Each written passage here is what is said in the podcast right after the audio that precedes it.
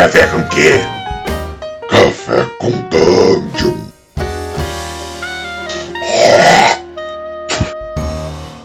Bom dia, amigos do Regra da Casa. Estamos aqui para mais um Café com Dungeon, na sua manhã com muito RPG. Meu nome é Rafael Balbi e hoje eu tô tomando um cafezinho aqui. Foi feito durante um layer action do Elemental de Café. Será que tem isso no Manual de Monstros?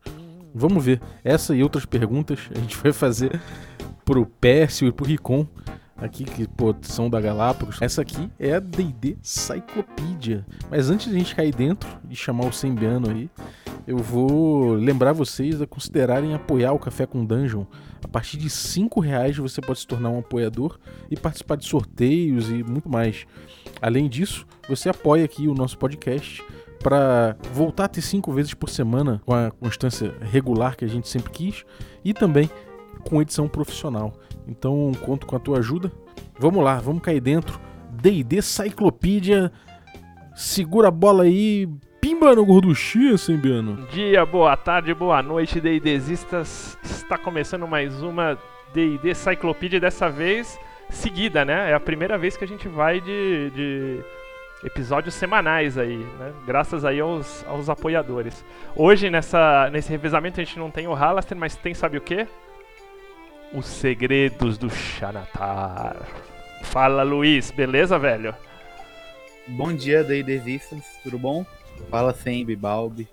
É, para comentar hoje sobre os segredos do, do Zenatar, a gente vai comentar sobre um aspecto bastante interessante da, da quinta edição, que o pessoal vira e mexe comenta no, no blog. É sobre perda de poderes. Uma, uma dúvida recorrente sobre esse tema é o que, que acontece se um clérigo, por exemplo, é, for contra o, os dogmas de seu domínio? Ou um paladino ir contra o, a, o seu juramento com, com o seu Deus, com, enfim, sua honra. É, e isso é um aspecto interessante da quinta edição. É, o que acontece neste caso? Nada. é, é engraçado comentar sobre isso, principalmente com o pessoal que já é mais antigo, com D&D, joga desde a D&D, da primeira edição, do básico. É, D&D quinta edição, ele não foi feito para punir o jogador neste sentido. É só a gente parar para pensar no conceito da Bondage Accuracy. É um, é um conceito que o sistema diminui a CA das criaturas para diminuir a frustração do, do jogador ao atacar. Então, um sistema que precisa de um conceito desse para para diminuir a frustração, definitivamente não é um sistema que quer punir o, o jogador pelas escolhas que, que ele realiza. Algumas outras mudanças interessantes também é, por exemplo, a, o Save or Die, que é, que é algo muito presente nos jogos do SR, e também a perda de níveis, que era algo bastante adotado até a terceira edição. Todas é, essas mecânicas que punem o jogador foram removidas na quinta edição. Uhum. Tem pouco Poison também, né? O Poison é tem outro, não costuma ser também o Save or Die. E a, a, tem muito menos paralisia também, esse tipo de coisa, né? Isso, Olha, o Poison, na verdade, ele nem causa dano na quinta edição. É uma condição que só dá desvantagem ao atacar. Então até esse uhum. aspecto foi, foi removido. É, o Save or Die, na verdade, desde a terceira edição já, já é bem já, bem limitado. O, eu vejo a. E acho que até vi os designers comentando sobre um pouquinho sobre isso. É, que é aquela questão do, do ruling versus rules, né? Eles fazem, claro, a coisa mais aberta, é mais abrangente, você lida menos com frustração.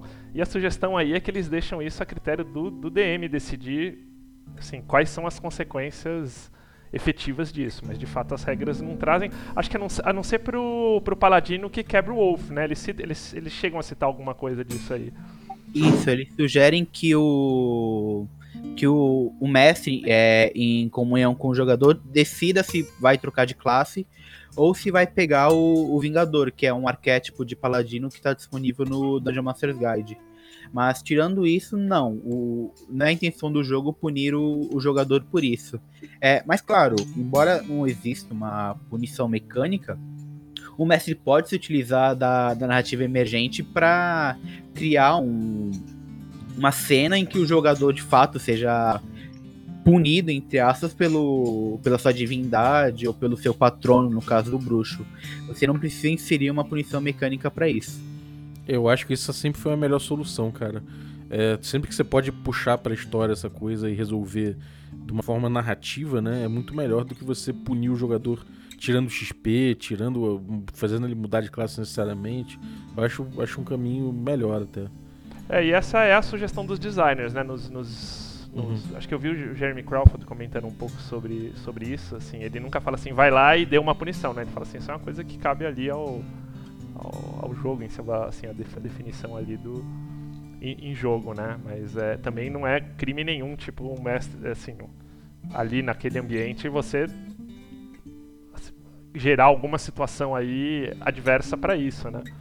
Mas é de fato as regras, como o Luiz bem comentou, exceção feita ao Paladino aí são bem, bem abertas. A mesma coisa para é, mudança de alinhamento, esse tipo de coisa, tudo antes sempre vinha com algum peso, né? Exatamente. Mas beleza. Valeu, Luiz. Mais uma aí, boa inserida. Valeu. E agora, nossos queridos convidados aqui, Pércio. Boa noite, bom dia, boa tarde. Opa, tudo bom, galera? Mais uma vez aqui marcando a presença, né, no Regra da Casa, Café com Dungeon, Cyclopedia, todos os produtos da marca. É, é, e o Joga D20 também, o Luiz está aí com a gente hoje. É, obrigado, né? Sempre uma honra estar aqui. Obrigado você, cara. Um dia passando conhecimento, outro dia recebendo.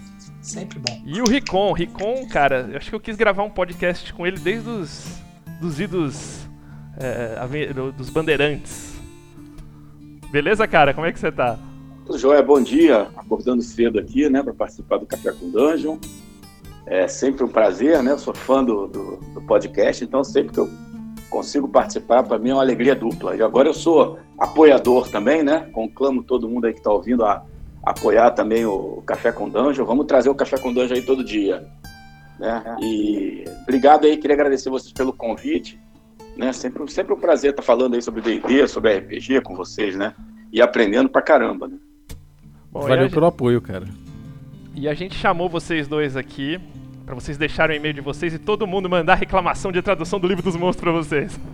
Ótimo, ótimo. Cara, pode mandar tranquilo. Eu agradeço, inclusive, a colaboração quando as pessoas querem colaborar de forma polida e educada sempre. Quem quer mandar xingamento, eu deleto.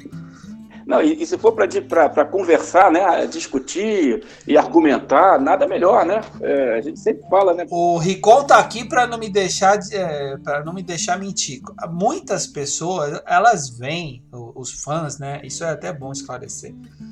Os fãs da obra, né, do D&D e tal muitos vêm e eles querem ajudar, eles querem mostrar, poxa, tem um negócio aqui, isso aqui tá errado mesmo, não tá? Eu tenho uma sugestão que poderia ficar melhor.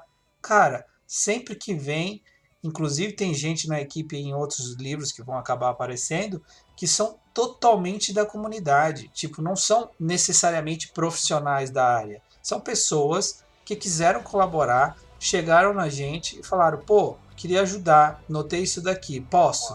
Pode, claro que pode. Qualquer um é, pode, todos são é bem a famosa atitude proativa, né?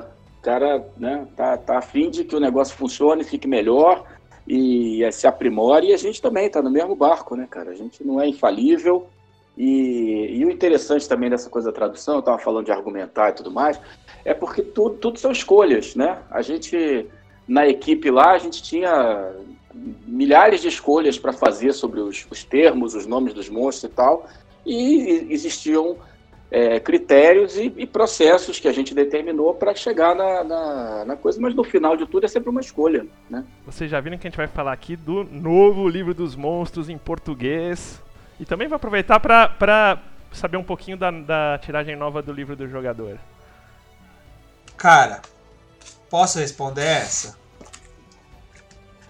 Número 1. Um, eu não posso falar o número exato, mas eu posso dar alguns dados aqui, tá? Que são, são o seguinte. Primeiro, a Galápagos não está mais trazendo poucos livros. É, e isso, quando eu falo não está mais, é, a gente fez uma estimativa razoável para a primeira tiragem do Player's Handbook, mas mesmo assim ela foi muito, a expectativa, né, foi muito maior do que a gente estimou. A gente já ajustou isso para as próximas tiragens, mas mesmo assim a procura é fenomenal, assim, é, é absurda. É isso é a palavra mais acho que é acertada para usar aqui. É muito grande. Então, só de só do livro do jogador nós temos números acima de cinco dígitos, tá? E só do livro do jogador já, já tem, contando com a terceira tiragem que já está sendo impressa, é, nós temos é, mais livros do que o, todos os financiamentos coletivos de RPG dos últimos três anos. Ô, louco! Pelo menos dos números que eu consigo verificar nas campanhas, né? Sem contar o que vendeu fora. Mas que logicamente teve, teve algum número aí que a gente não pode, não consegue apurar. Mas só isso já dá uma, uma dimensão, acho que é, razoável para todo mundo. E é estranho até para nós, porque a gente está é, normalmente, né? Você vai fazendo as tiragens de livros ou jogos, a cada vez elas vão sendo menores. No nosso caso, a cada vez elas estão sendo maiores. E deixa eu perguntar, uh, nessas, nessas, nessas novas tiragens, tanto do livro do jogador, já vem a errata aplicada, você já tinha comentado. E na do livro dos monstros, vem a errata aplicada também já, ou, é, Pércio Ricon? Já, como é que. Eu vou explicar como é que funciona o processo. Sempre que a gente vai é, lançar um livro, obviamente, isso vai acontecer com todos os idiomas de DD. Aliás, todos os idiomas de qualquer RPG, né, meu? É. O RPG, ele, se a gente for fazer aqui um, um, paralel, paralelismo aqui, ele, ele tem uma semelhança com, com o jogo digital. Só que o jogo digital, você precisa atualizar os erros, os bugs, os fixes, as melhorias. Você faz isso através de um patch. Você coleta tudo que está errado, tudo que pode ser melhorado. Você aplica um patch e o, e o produto digital ele se transforma, ele melhora, vai para uma versão mais recente. Com, o RPG, o RPG também é um jogo, ele também tem um sistema, e um sistema ele é passível a melhorias e a implementação de erros é, que precisam ser corrigidos. Só que ele tem a característica de ser analógico. Então você não consegue corrigir uma coisa analógica escrevendo por cima, né? Então, cada vez que existe um reprint, uma, uma tiragem nova do livro, ela é incorporada com todas as modificações que a gente quer fazer. No, no livro do, do jogador, a gente aplicou grande parte da errata que existia em inglês, que consistia em três páginas, se não me falha a memória, né, de tudo que foi coletado ao longo dos anos. E parece que houveram 15 ou 16, não me lembro agora exatamente do número, de correções da, da, da, errata em inglês que não estavam aplicadas na, no, diretamente no texto do livro em português. Já estão agora na, na, na segunda tiragem do livro do jogador. E o produto vai continuar indo para o mercado, mais pessoas vão ler. Sempre que se nota ou que se encontra alguma coisa nova, a gente vai registrando na errata, publica uma versão nova dela, que fica disponível para todo mundo e incorpora essas modificações nas próximas tiragens do livro. No livro do monstro, especificamente, o processo é o mesmo. Tem uma errata lá que tem cento e não sei quantos itens, é, 109, não, não me lembro agora. E parece que temos sete itens que não estão aplicados no livro dos monstros já foram mapeados, tá? Mas em cima disso ainda pode ter coisas que aconteceram de erros nossos, né, locais, assim, do idioma. Aí elas vão ser incorporadas e, e, e sempre que tem um reprint eles são adicionados. O, o Persa, é importante ressaltar assim, que isso é o normal, isso é a norma do mercado, né? Se você for no D&D original em inglês, é a mesma coisa. Eles publicaram, saiu a errata, nas próximas tiragens vem corrigido, e, e é um processo de, de, de melhoria é, a cada tiragem. Né? Então, o Brasil, agora como chegou a primeira tiragem, né, agora está chegando a segunda, a gente tem que um pouco que entender como é esse processo, né? É, às vezes o, o, existe uma certa comoção, eu acompanho na internet e tal, com relação a erro e tal, mas assim, não existe dimensionamento nenhum de como isso está sendo medido. É uma questão puramente especulativa, né? É, ah, eu acho que tem muito, mas eu acho que tem muito baseado no quê? E com o que, que está sendo comparado? Quais são os parâmetros para a gente medir isso? Então, eu posso fornecer alguns parâmetros. Quando a gente está falando de D&D, no universo de D&D, dos livros de D&D, eu posso falar, a errata do, dos livros em português é a menor entre todos os idiomas. Isso é uma coisa que qualquer pessoa pode conferir. Ela, qualquer pessoa pode entrar no site das outras edições é, nos outros idiomas, francês, japonês, e pode baixar errata, só fazer a contagem de página lá e de erros. É um comparativo super fácil para entender. Para também a gente não ter aquele sentimento de que ah, o Brasil, só o Brasil tá ruim. Não, se o Brasil tá ruim, tem lugar que tá péssimo, então. Entendeu? É, pois é.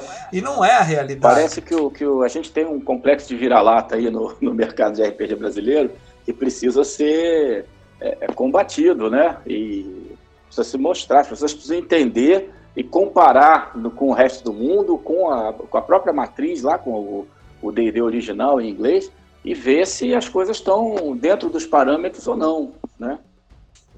Mas é importante, só para finalizar essa pergunta e complementando o que o Ricon falou, não é por causa disso que a gente não quer atingir um nível talvez até melhor de excelência, tentar apurar isso melhor ainda. A gente recebe os materiais da Wizards e eles falam: Ó, tá atualizado. Eu não vou ficar verificando se está atualizado mesmo, ele está me falando que tá, né?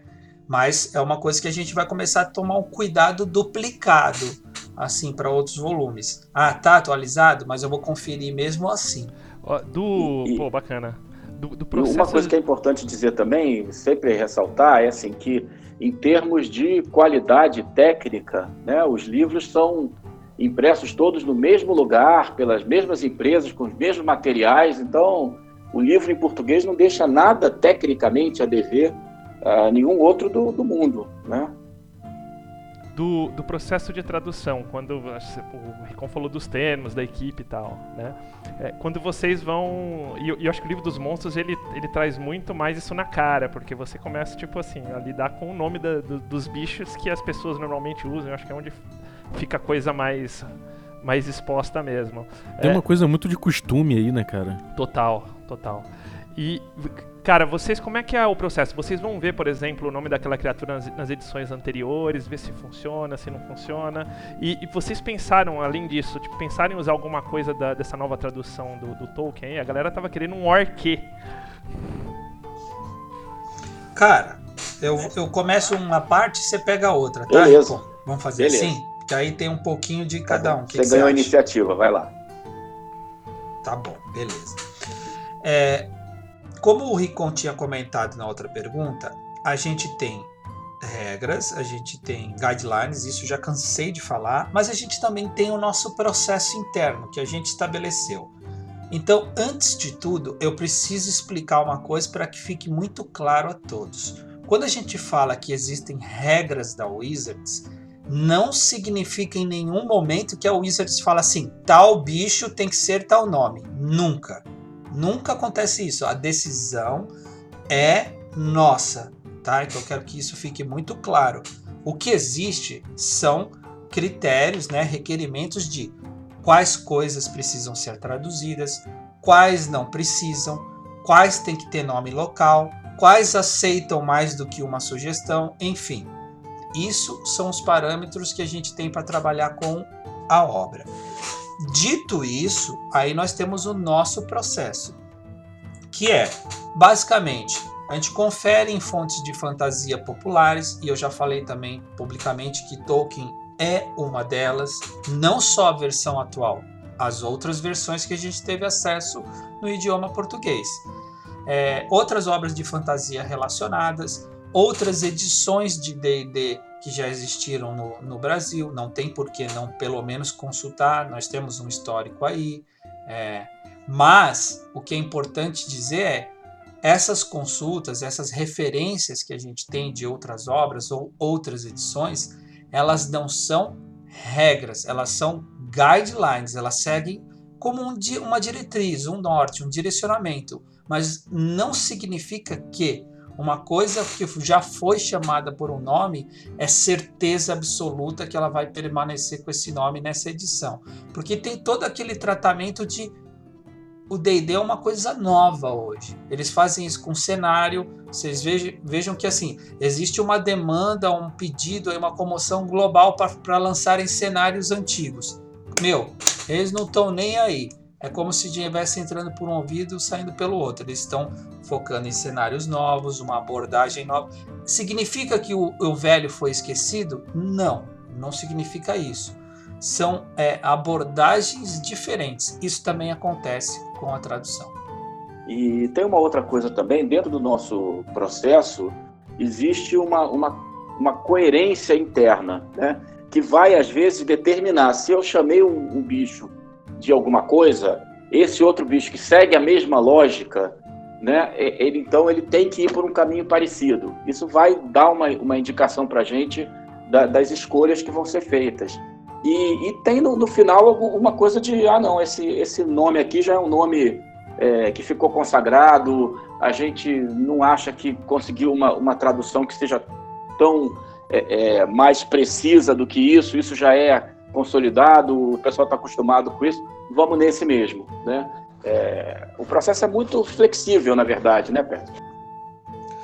E tem idiosincrasias no meio, certo? Tem coisas que não seguem a regra nenhuma, como as próprias criaturas descritas. Tem coisas que são nomes bizarros, alienígenas, e isso precisa existir também. Um tratamento que parece que não teve regra nenhuma. Isso reflete a própria, a própria natureza dos bichos descritos. Ah, top.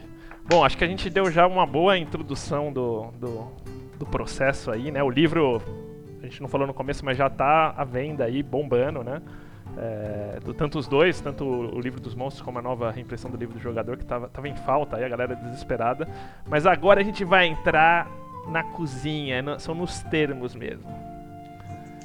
Legal. É assim que eu é, gosto. Agora quero, já, vou, já vou começar com uma polêmica Vamos aqui. fazer picadinho desses Vai termos. entrar na voadora, olha só. Na voadora. Cara, eu, assim, deu pra ver, acho que o Perso já tinha comentado isso no livro do jogador e foi feito aqui, que vocês tentaram trazer, por exemplo, alguns nomes de monstros, mesmo que, é, assim, a grafia deles para um pouco mais como se fala no, no no português, né? Que é o caso do, do, do Dryder, que virou D-A-R-A-I-D-R. E isso, cara, tipo, tem muita coisa que vai muito natural, assim. Agora, o, o, Ken, o Cambion virou campeão. É isso aí. E, e aí... Isso é uma pergunta ou que, é, você é uma pergunta. comentar sobre isso? Vamos lá. É, tô confirmando, virou campeão. Cambion virou campeão e Dryder só mudou a grafia, só foi transliterado. E, e tem alguns outros exemplos desse no, no livro também, né? Acho que tem um. Tem muitos. Na... E é o que eu falei na, na resposta anterior. Existe uma alternância, né? Às vezes tem essa questão de aplicou aqui, não aplicou ali. Né?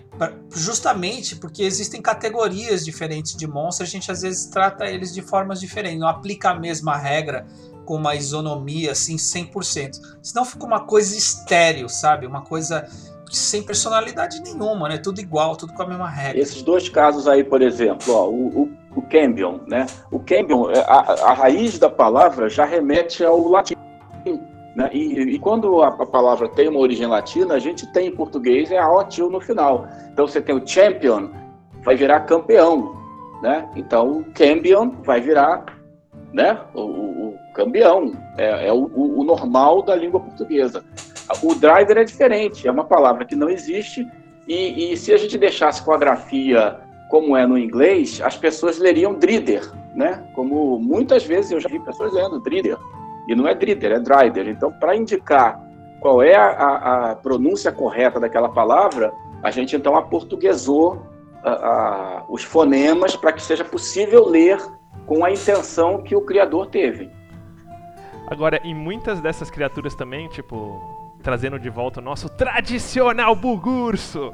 Ei, Esse é o meu Esse preferido. aí, é- cara, O pessoal no escritório já colocou até o nome da minha mesa de D&D quinta edição é a, é a edição bugurso. a edição Bugurso. O, ali em algumas criaturas vocês dão, por exemplo, tipo opções de nome, o bugurso mesmo, né? Urso papão.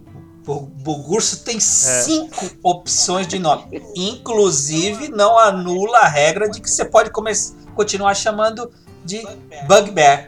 Olha que legal. Ó, mas Só aí não vocês pode correram... chamar de Bugbear, tá? Não chame de Bugbear. É, se chamar de aí não. Bugbear e defender o nome em inglês, aí vai ter um problema. Bug Mas Beer é foda, Big Beer. Pô, cara, Bug Beer é, é um bom nome de marca de cerveja, com Pois é, né? A cerveja do, do besouro. Cara, se D&D quisesse fazer Não é? isso, eles teriam... Olha, tem um produto pronto pra Prontinho. eles. E como não existe, eu acho que eu vou fazer esse produto aí, não vou nem ter que pagar Isso. o direito. Ainda tem o All Beer Oh. também, né? All Beer. É, o Beer. É, tem o All Beer, é cerveja para todos, é, exatamente. Essa, essa é a que o Balbi paga lá no, no NBA lá.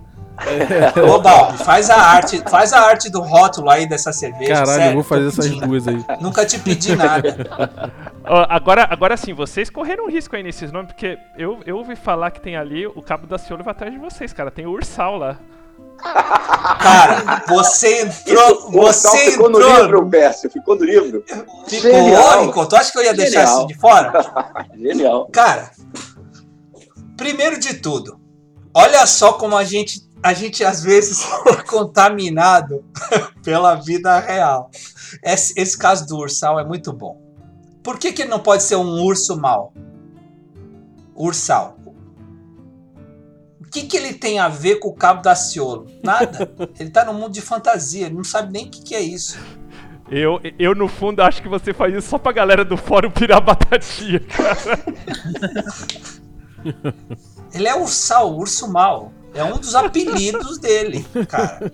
Ele tem outros até que não estão escritos no livro. Cara, eu acho muito bom isso. Cara. As, as pessoas, talvez, que queiram usá-lo como uma criatura que assusta criancinhas nos sonhos e tal, elas podem chamar lá do, do Goblin Urso, O, é, do papão, Urso né? Papão, ou seja lá o que, que falou, que, que, que- seja lá como for, perdão.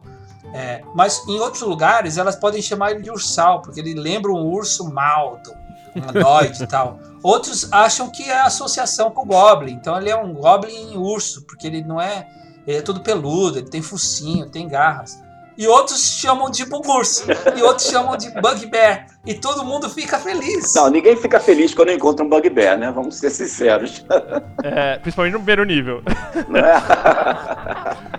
O, Mas a questão, acho que, a- que é o cerne da questão do- da pergunta do Gustavo, é justamente provocar, né?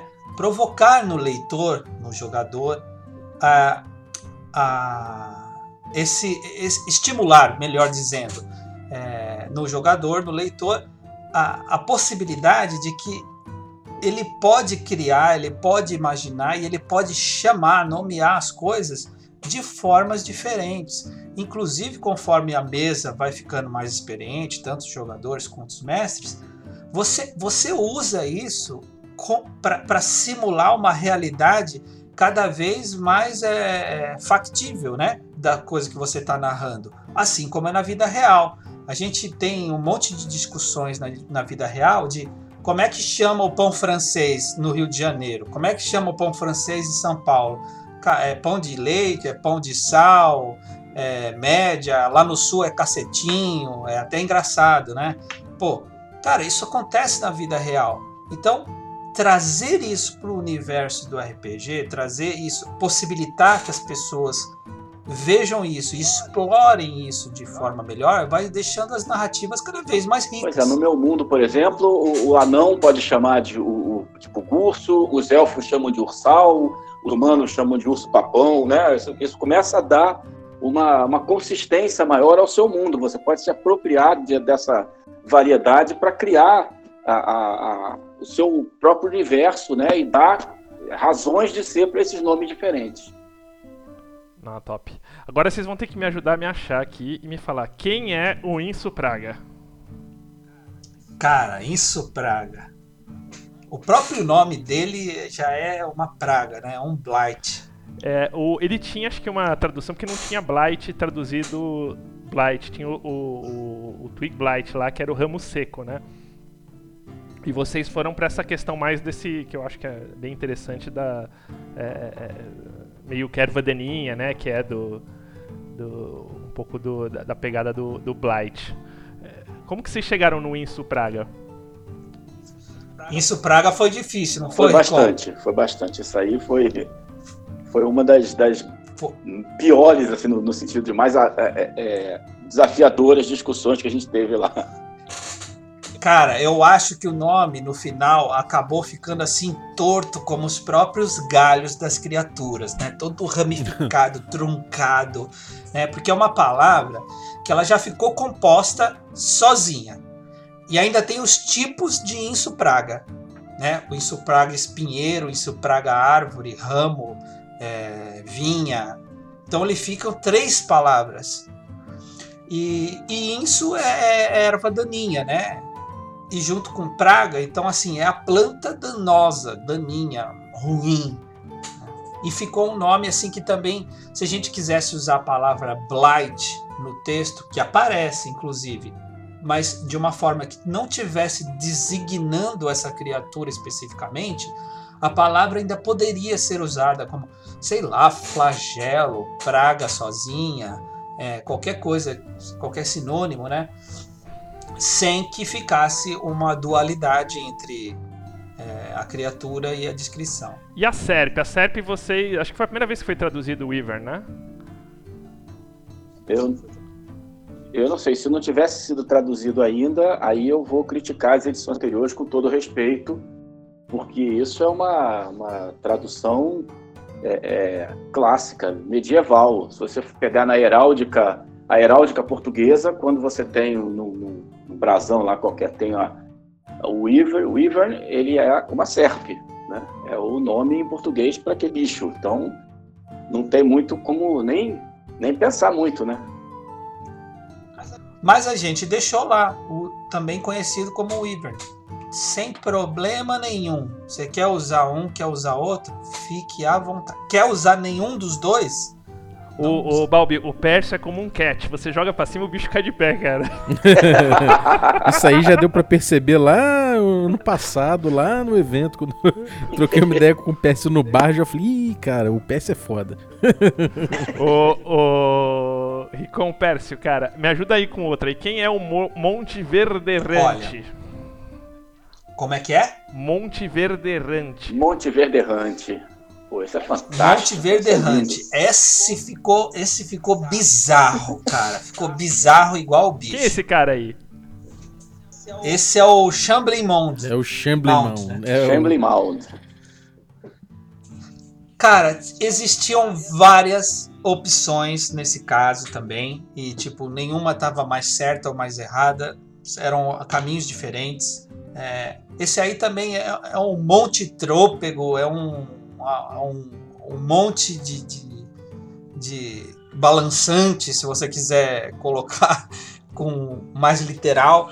E, e, tipo, fica tudo meio meio obtuso, assim, porque a criatura é um, é um monstro com um monte de coisa orgânica verde, né? Que vai andando lá lentamente no pântano. Então a gente juntou as coisas, é um monte. Ele é verde, porque ele é planta, ele é natural, e ele é errante, né? Então a gente juntou essas três coisas, características da própria descrição da criatura. Um que eu curti, cara, foi o que também. Ricon, alguma adição Não, aí não, no Monte eu, eu, esse aí eu, eu assino embaixo. Eu gosto muito dessa tradução. O, um que eu curti, que eu achei bem interessante também, não me lembro de ter tradução antes, eu, eu dei uma pesquisada, é o Wither Cap, que ficou como aracnoide, né? O aracnoide. E, e um outro que já tinha uma tradução, foi bem difícil de achar, cara, que era o Revenant, que ele tava como. É, deixa eu ver aqui até um nome que, eu não tinha pego. Avantesma, e agora é o Retornado? Retornado. Eu, é, eu achei, eu curti, curti mais que o Avantesma. A gente foi pra uma linha mais Hellraiser, É. assim, quase lá, e né? descreve melhor a criatura, né? Um avantésimo, você não sabe o que, que é. Um retornado, você sabe exatamente o que, que aquela criatura, como ela funciona, né? Da onde ela vem, qual a origem. Parece, parece nome de, de, de lenda mesmo, né? Exato, O Retornado. o retornado. Ih, rapaz, vai pra lá não, que hoje tem um retornado aí, Tem um solta aí. retornado, é. Ô, e o, e o, por que, que o ente não tem E, não é ente? A gente colocou, depois tirou, porque ente também é um, é um parente, É. né? É, o É um seu ser, ente, né? O ente é, é um ser, então ficava um pouco. A gente estava colocando uma série de. de- Você fala, é, a gente estaria colocando uma série de significados no nome dessa criatura que não necessariamente esse nome tem, entendeu? Porque em inglês, se eu quisesse falar, isso é um ente, eu provavelmente falaria being, né? Não falaria ent. Então, o ent é uma coisa específica daquela criatura. E a gente achou que poderia estar misturando é, uma- um monte de sinônimos ali que talvez não fizessem sentido. Então preferimos manter o original. e acaba com a dualidade, né? É. Você vai falar, descrever a cena. Vou voltar para a casa dos meus entes queridos. Aí você pensa, vou voltar para um- uma floresta. Se eu sou Ah, o mestre, eu ia foi boa, aproveitar isso, amigo. Essa foi boa. Ô, meu, e, e vocês mantiveram uma que eu tinha certeza que vocês iam mudar, que é o Tríbulo Brutal pro Amberhook. Que esse eu lembro que já foi uma polêmica da primeira vez. Cara, o tríbulo brutal, vou até dizer que na segunda, no segundo print ele vai ter dois nomes. É. Que nem as outras criaturas que a gente está falando aqui. A gente o- tinha bons nomes pro É um- Tríbulo Brutal e, e no final, assim, eu acho que é, é, é, pesou um pouco o, o- é, essa coisa de... As pessoas já conhecem por esse nome, já está consolidado, é, né? Vamos, vamos manter porque me parece que é o, o nome que, que seria mais assimilado assim imediatamente pelas pessoas, né? Uhum. E, tinha, e tinha um outro que eu achei que vocês iam mudar também, eu acho até um bom nome, que é o, pro, é o Abocanhador Matraqueante. Podia ser o abocanhador Bal, balbuciante. balbuciante eu ia curtir aí- mais. Em homenagem ao Balbi. Mas é, eu pensei nisso, cara, inclusive. Eu falei, cara, eu vou fazer uma homenagem aqui E- e velada. vou te falar. Coloca logo balbiciante, então, pô. Balbiciante. É. Balbiciante, olha só. E você fala mal do OSR, meu amigo, esse abocanhador balbacio. Parece, olha é. a dureza, cara. Dá moleza não, amigo. Esse é o, é o Shambling Mouth, né? O É o abocanhador. Glibbering Não, Mouth. é. Gimbling Mouth. Gibbering Mouth. É, É é verdade. O... Agora, o outro que vocês foram firme na biologia foi o Bullywug, que virou ba Batraquiano. Batraquiano, cara. Pra dar uma característica mais de raça pra Hum. ele, entendeu? Como tem o Empiriano também no livro, que é um- uma outra criatura lá, é, e outros seres com uma grafia e uma sonoridade parecida, mais como uma raça do que como um mais um bicho lá no meio. Tanto é que eles têm uma categorização, eles têm uma tag, né, de Bullywug. Uhum. Ele não é só o nome da criatura, é o nome do grupo de criaturas, Uhum. né? Batraquiano eu acho legal, que- cara. Tem um feeling meio. eh, Sabe aquele desenho, o, o Thundercats? E lembra que tinha aquele exato. inimigo lá que era o escamoso? O Batraquiano o parece que é um escamoso, dessa ba- turma é, a aí, gente- tá A ligado? gente falou muito disso não, o na época. escamoso eu já categorizaria como um reptante. É, mas tá tá tá ligado que parece o nome de um, de um cara dessa gangue aí, tá ligado? Exato. Ah, tem o escamoso, tem o batraquiano. Batraquiano e tal. Ah, É, E é, segue é. um pouco a, a lógica também do, do, do Ethercap virar aracnoide, né?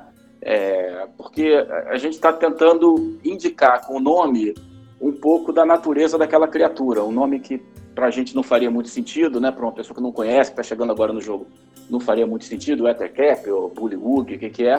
Se você chama de batraquiano, já sabe que vem de batráquio, então já fica mais, mais descritivo o nome.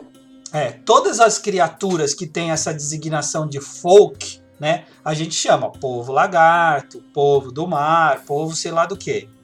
Mas quando a gente vai se referir a um, a um indivíduo dentro daquela raça, não como grupo como um todo, a gente chama de um nome diferente. Então, por exemplo, o povo lagarto é a de- designação daqueles homens que têm características com lagartos, né? Aqueles humanoides lagartos. Mas o- um humanoide lagarto, ele não é um homem lagarto, ele é um reptante. Top. Agora tem outra aqui que pa- parou na, na caneta do, do nosso revisor Ricon, que foi o Cão Infernal. Você não gostou do Cão Infernal, Ricon? Ah, não, não, não é um cão infernal. Ele ficou sabujo. Então, Não é você não gostou do que era Sabujo. antes? Cão Infernal meteu o sabujão? Não, foi, o- não, não é exatamente isso. Essa foi uma das, das discussões da, da, da equipe. Eu, eu posso dizer que eu fui voto vencido nesse, né? Mas é uma, co- como é uma coisa Não, totalmente, É. porque tem cão infernal lá na descrição. Ah, tá. É, eu, eu, sendo muito sincero, cara, eu sempre vi como cão infernal, mas quando eu vi a tradução eu fui dar uma olhada e o Hound mesmo, ele vem de uma linha de, de cão caçador, O round é né? sabujo mesmo. né? Ah, o round, Agora olha, que você entrou na é, explicação. a, a palavra round é um sabujo. A única coisa que eu argumentei com eles é o, foram os, durante a equipe lá, né, durante o trabalho da equipe, era as outras possi- eh, possibilidades de leitura do sabujo, mas é um nome muito muito exato, muito preciso para aquele para aquele termo. É, é isso que o Ricon estava comentando aqui, que você também comentou, Sembi. É quando, quando a gente percebe que eles poderiam ter usado um nome em inglês e não usaram. Aí a gente faz a pergunta: por que eles não usaram dog aqui? E em outros lugares eles usaram. Tem o Death Dog, Blink tem Dog. o é. Blinking Dog. Tem vários cachorros, várias criaturas com dog no meio. Por que, que eles usaram Hound especificamente nesse bicho? Vamos entender. Aí você lê a característica dele, você vê que ele é um cão caçador. Caçador, re- rastreador, infernal, né? Mas com a característica de caça. Aí você vai nos Hounds, aí você vai pesquisar sobre cachorro, né? Eu, tô- agora eu estou explicando o processo. Você vai explicar sobre cachorro. Aí você vai nos Hounds, não tem só um tipo de Hound tem os rounds, que são os sabujos, que são os cães farejadores, que eles encontram as presas, né, durante a caça, e tem os retrievers, que eles vão lá e catam a presa e traz. Uhum. E aí você lê a descrição desse bicho, do Hellhound, e você vê que ele se enquadra melhor na, na característica da primeira, que é um cão farejador, de caçador, mas que ele fareja, ele espreita, ele encontra o alvo, a caça, a presa. E durante o texto, ali lá no final, você, você tem lá um descritivo. O povo também costuma chamar esse animal como cão do inferno, cão infernal e outros nomes. Então você ainda pode continuar chamando do jeito que você É até uma dica aí pros É, mestres, Lembrar, peraí, eu preciso lembrar só uma, uma questão que é a seguinte: se o termo em inglês é round, a gente hum, é, é, preciso ressaltar isso. Se a gente traduz como cão e dog já é cão, a gente vai criar uma incoerência. Então é preciso tentar o máximo possível manter um termo em, inglês com um termo em português. Né? Não ter um termo em inglês com dois ou três termos em português que são intercambiáveis. Tentar manter essa precisão para nas próximas edições, nos próximos livros, nos próximos suplementos, a gente não ficar diante de situações assim, ah, não, já usei essa palavra, agora não posso usar. Né? E no caso aí o, o- do round, como o Perto explicou, sabujo era uma palavra precisa para essa, para essa criatura, para essa condição dele. Ah, o que eu estava querendo dizer no começo, assim, eu pessoalmente como mestre preferiria usar outro termo, e aí eu tenho a liberdade de usar, tranquilo. Tem. E aí entram nas preferências, né, Certo. cara? Tu vai falar um sabujo infernal. Tipo, tu já. ah, o ujo, sujo, é um cão de enxofre. Você usa isso na tua própria descrição, a própria sonoridade. Eu sou entendeu? velho, cara, eu lembro do Cujo. Cujo, Ih, caralho. rapaz. É, Cujo tá bicho vendo? pega, velho. É, Então, eu, eu acho legal, cara, porque é até a dica pro mestre, né, cara? Não, tenta não usar o nome que tá no, no livro, do, no livro do monstro. Tenta criar um nome, tenta indi- individualizar um pouquinho aquele monstro ali. E aí, se, se tiver alguma questão de, de ver qual é, qual é, que tipo de monstro é aquele, não sei o que, aí você fala. Mas tenta Até botar para um criar nome mistério, né. Balbi? Exatamente. Até pra lá, não, exatamente, o povo daqui chama de, sei lá, né? É, exatamente. Né? E Capiroto lá, é só... um capiroto que está aparecendo aqui. Que diabo é o capiroto? Não sei. Os caras vão investigando e tal. Exato. Porque senão o chato abre o monstro, o, o livro dos monstros ali e já começa, ah, tá, ele tem a classe de armadura tal, tem não sei o que, tem essa defesa, aquela defesa. E não é, É, pra vale. ser assim, né? Vale Exato. dizer que, que essa é uma edição Exato. bem legal do livro dos monstros, versão em português que você não tem em inglês. Você tem essas, digamos assim, como o Ricon falou. Tipo, você tem os vários nomes que você pode usar como acontece na vida real. Cada grupo cultural pode, pode utilizar um, enfim, isso eu acho que é uma edição bem legal. Agora, ó, pra terminar aqui o último, hein? Que esse aqui eu deixei por último. Nossa, foi fácil. É, mas esse aqui É, mas agora ser- vem uma pesada agora. É. Me explica essa história de. Cara, o Duplice é o mais legal de todos. Falar é o mais legal é uma coisa muito pessoal, claro. É, pode ser o, o melhor para mim e o pior para alguém. Duplice. Doppelganger. Cara, Doppelganger cara, é outro que pode ter mil caminhos para resolver. E teria que ser escolhido um. Como, como a característica da criatura é de alguém que é, de um ser, né, que ele ele ele duplica alguém, né, e ele, ele passa a se tornar aquela pessoa, incorporar, né, os maneirismos dela, é, e a, em alguns casos ele rouba a, a, a vida daquela pessoa, né? Isso é o que está descrito na, na criatura. Então ele, ele, não só, ele não só duplica, ele é um dúplice, porque ele duplica e ele é o, cúmplice, o cúmplice do próprio crime que ele comete, né? De assaltar e roubar a vida de alguém. Então a gente escolheu o dúplice. E no caso dos changelings, ficaram os duplicantes. Ah, legal. Interessante. Agora, tinha algum radical grego que você sempre acha por aí que.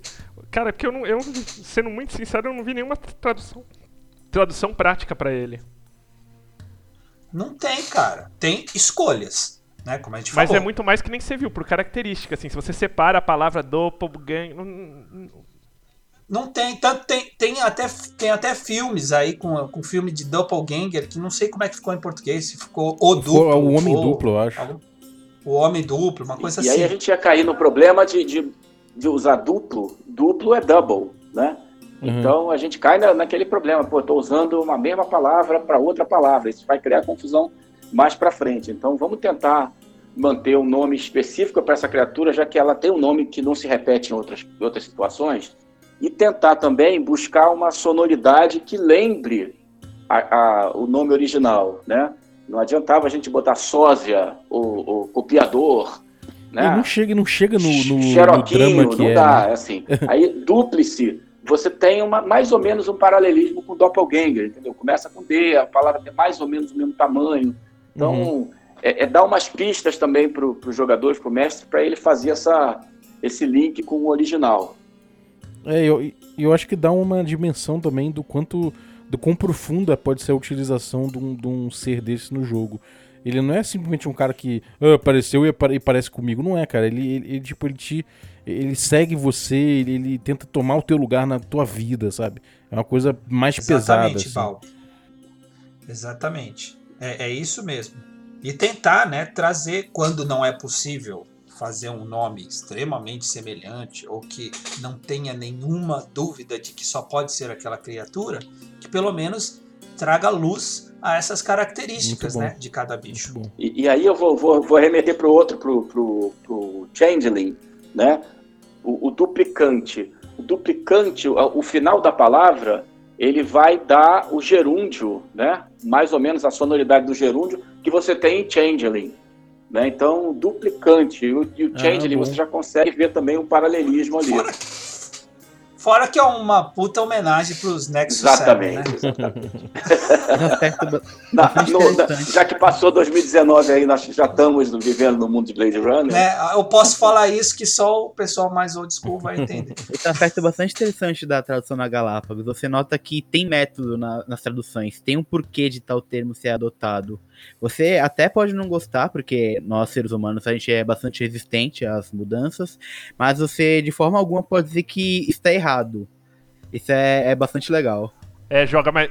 Ô mas, Luiz, ó... eu acho que você resumiu grande parte dessa batalha, que não é só da Galápagos, não, cara. Qualquer empresa que vai empreender esse lance de tentar localizar um conteúdo para o nosso é, para nossa cultura, e o próprio Sembi já comentou o que acontece com os hotéis quando você não muda o nome de um, de um cardápio lá, que, que pode afetar o entendimento dos hóspedes, é complicado.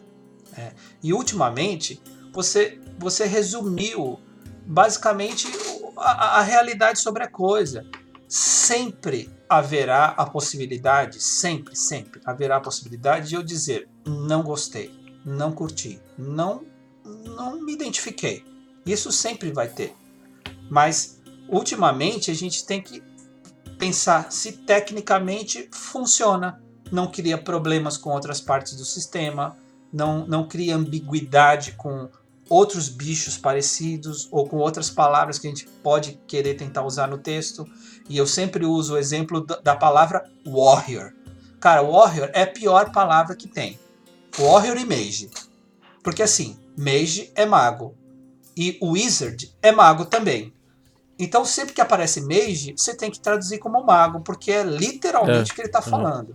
Só que o wizard já é a classe mago, extremamente consolidado.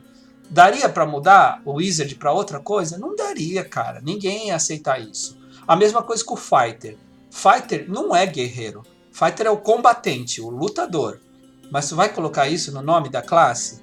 Ali é que tem que ser a palavra mais estilosa, mais bonita, mais legal. O Warrior a gente se vira quando aparece, entendeu? É o lutador, é, Combatente. combatente, né? Tribal Warrior. É o combatente tribal, não é o guerreiro tribal. Cara, super obrigado, Pércio, Ricon. Acho que pô, foi super legal o Ricon participar também, que tem essa, essa visão mais do, do revisor, né? E, e acho que contar um pouquinho pra gente do processo. Acho que é um livro aí que tá bastante procurado. Eu vou comprar o meu com certeza também. E, cara, esperar aí o que vem pela frente, né? O pessoal aqui até perguntou se o V5 segue firme e forte pra esse ano. Segue firme e forte pra esse ano ou não? Isso é do- pergunta dos V5 nossos apoiadores. Ô, louco, tá certo. Não, vamos responder. V5 segue firme e forte, ele, entre outros RPGs que eu não vou revelar agora. Ai, que pena.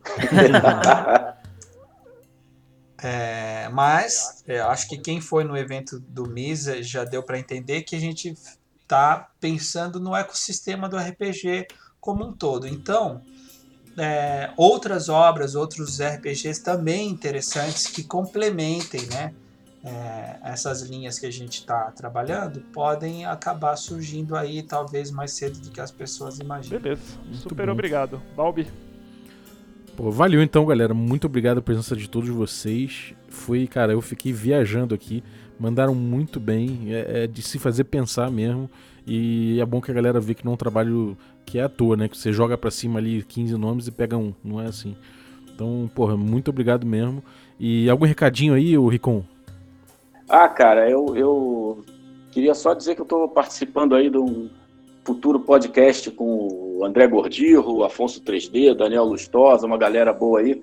A gente está gravando umas aventuras com o D&D, quinta edição, no mundo dos livros lá do André Gordirro, Lendas de Baldúria. Então isso deve estar tá indo para o ar aí mais para frente no, no podcast é, Dado de Três, que é o É, podcast já, tá, do- já tá no ar, já, já tem alguns episódios. então- já tem alguns episódios, a gente É. vai fazer uma série especial que são essas gravações das nossas sessões. A gente só tem que ter um tempo de editar as partes impróprias para menores que levaria a gente para cadeia, então a gente tem que editar essas partes. e- Principalmente um dos produto. elfos. Os elfos do Exato, Gordirro. exato.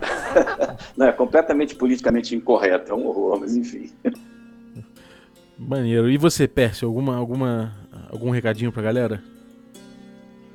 Ah, cara, vários. Primeiro, é, tô jogando com, com o pessoal do Perdidos do Play, com vários amigos aí.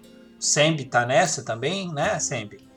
GG. Tá o Sembi e o seu o Sembi e o seu gnomo, eu e o meu anão, a Ana Shermak e a Kender dela, e nosso amigo Amon também com o seu cavaleiro de Solâmia e o grande mestre Brave Sword, é, nos conduzindo aí por É, Dragonlance. galera, tem que ver que tá bem Então, maneiro. todos a participar. Imperdível. Maneiro. E E com relação a Dungeons and Dragons, o que eu posso dizer é 2020 pode pisar no acelerador aí, tá? é nóis. Beleza, Luiz, algum recadinho? Não, não, hoje não. Vejam o blog dele, Jogo D20, merece, cara, porra, é sempre a primeira notícia, sempre a primeira mão. Se eu, Pô, pior É. que é, Luiz, essa aí eu quero te fazer uma pergunta. Cara, você tem quase uma clarividência, né? Porque você posta as notícias quase no mesmo tempo que elas são publicadas. Sim, é que eu procuro bastante na, na internet, questiono bastante. Por isso que a gente sempre sai na frente na- nas notícias. você tem duplos espalhados pelo mundo. Não, o Luiz, ele tem um duplo, ele tem um dúplice Ele dele. tem, Não é ele tem uma rede de informação ursal. Exatamente. Maneiro. E você, Sembi? Na cara, é isso aí. Ficar de olho. é, Tem as streams. Na quinta-feira, como terça-feira com o Perdidos no Play, quinta-feira lá no Gruntar, mas fica de olho aí nas, nas D&D Cyclopídias semanais e dá o feedback pra gente aí. Exatamente. E eu vou lembrar novamente para você considerar apoiar o Café com Dungeon 5 reais. Cara, 5 reais é, é, o teu cafezinho. Você vai pegar o teu e pagar um para mim. E é isso. E a gente vai ficar feliz com a edição profissional, voltando a ter 5 episódios por semana aqui no Café com Dungeon. Quer coisa melhor? Tem, então. Você participa de sorteios. Nossos parceiros pô, dão vários livros de RPG, dado, mando de coisa maneira a gente está sorteando até livro de ficção, tudo mais. Por último, se você é também um apoiador Café Gourmet, que é o, último, último nível, né? Você ainda pode participar da gravação do episódio fazendo perguntas ao fim de, de alguns deles. Então cola aí com a gente, confere nossos planos, picpay.me barra café com dungeon. E ajuda o podcast a crescer e ficar cada vez mais profissa. Então é isso aí. Muito obrigado, valeu galera, até a próxima. Abraço.